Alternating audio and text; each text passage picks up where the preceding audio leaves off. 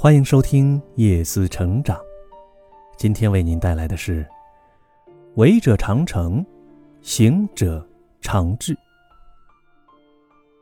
这句话呀，是出自于春秋时期齐相晏子和大夫梁丘据的一段对话。《晏子春秋》那一篇杂下，梁丘据对晏子说：“啊，哎呦，我恐怕到死。”也赶不上先生您了，燕子说：“我听说啊，努力去做的人通常都可以成功，不倦前行的人通常可以达到目的地。我和别人比，并没有什么不同，只是经常做个不停，走个不停罢了，所以很难被赶上。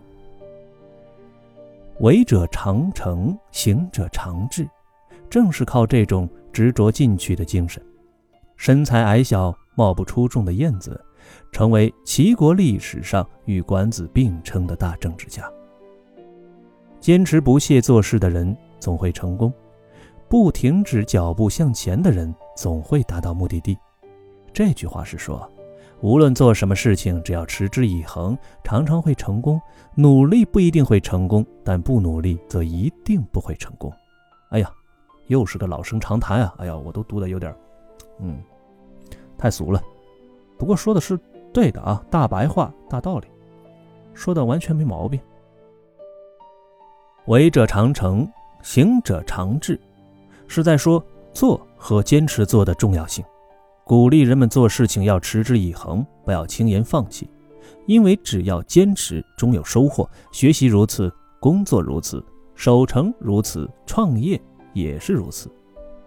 荀子在《劝学》中说：“不积跬步，无以至千里；不积小流，无以成江海。骥骥一跃，不能十步；驽马十驾，功不在舍。弃而舍之，朽木不折；弃而不舍，金石可镂。”强调做事要持之以恒，不断的努力。我国近代大诗人陶渊明辞去彭泽令后，退居田园，过着自耕自种。饮酒赋诗的恬淡生活。相传有一天啊，有一个少年前来向他求教，说：“陶先生，我十分钦佩您渊博的学识，很想知道您年少时读书的妙法，敬请传授，晚辈不胜感激。”陶渊明听后大笑说：“哎呦，天下哪有什么学习的妙法呀？只有笨法，全靠下苦功夫。”陶渊明见少年并不懂他的意思，便拉着他的手来到稻田旁，指着一根禾苗说：“你蹲在这儿，仔细的看看，告诉我它是否在长高。”那个少年注视了很久，不见禾苗有变化，便站起来对陶渊明说：“没长啊。”陶渊明反问道：“真的没长吗？那么矮小的禾苗是怎样变得那么高呢？”陶渊明又说：“其实啊，它每时每刻都在生长，只是我们不易看到。学习也是同样的道理，知识是一点一滴的积累，只有学习不止，才会越积越多。”接着，陶渊明又指着旁边的磨刀石说：“那块磨刀石是平整的，如何变得像马鞍一样呢？那是一日日、一年年。”不停的磨就成这样了，学习也是如此。如果不坚持读书，每天都会有所亏欠呢。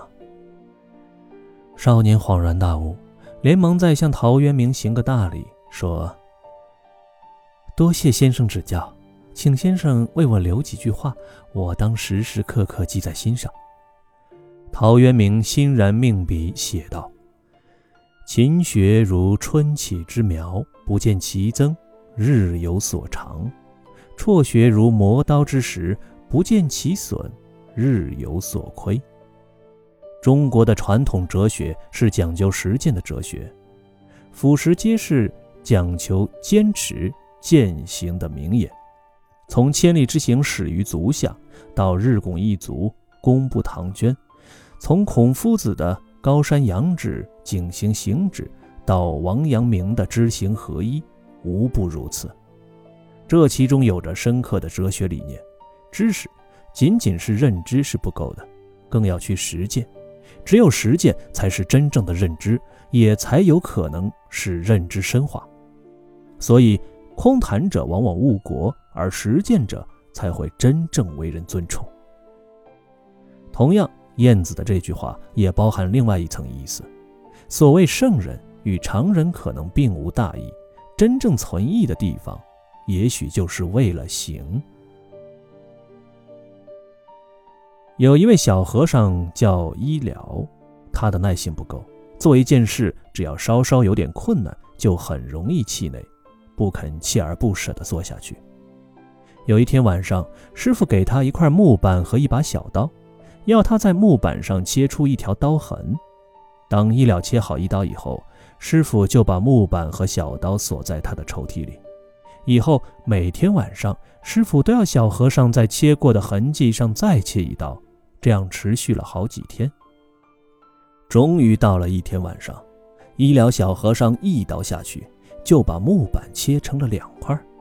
师傅说：“你大概想不到，这么一点点力气就能把一块木板切成两片吧？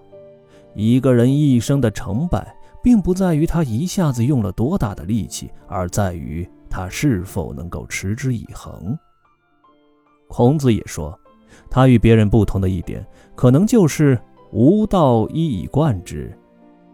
认准一个理念，坚持不懈地追求践行，也许不一定达到所有人都敬仰的境界，但至少问心无愧，顶天立地，行百里者半九十。大多数人努力的程度，也许终其一生都达不到比拼天赋的境界。天下大事。必作于细，注重细节，从细微处入手也很重要。海不择细流，故能成其大；山不惧细壤，方能就其高。坚持从细微处做起，坚持从平时做起，注重细节点滴做起，才能成就伟业。最后就是热爱，发自内心的热爱是长为长行最根本的保证。没有创新干事业的兴趣，没有对建功立业的狂热追求，是不大可能在创新创业路上坚持走下去的。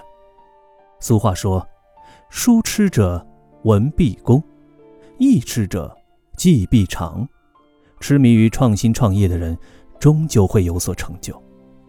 事在人为，为者常成；功不在舍，行者常至。没有比人更高的山。没有比脚更长的路，海不择细流，故能成其大；山不惧细壤，方能就其高。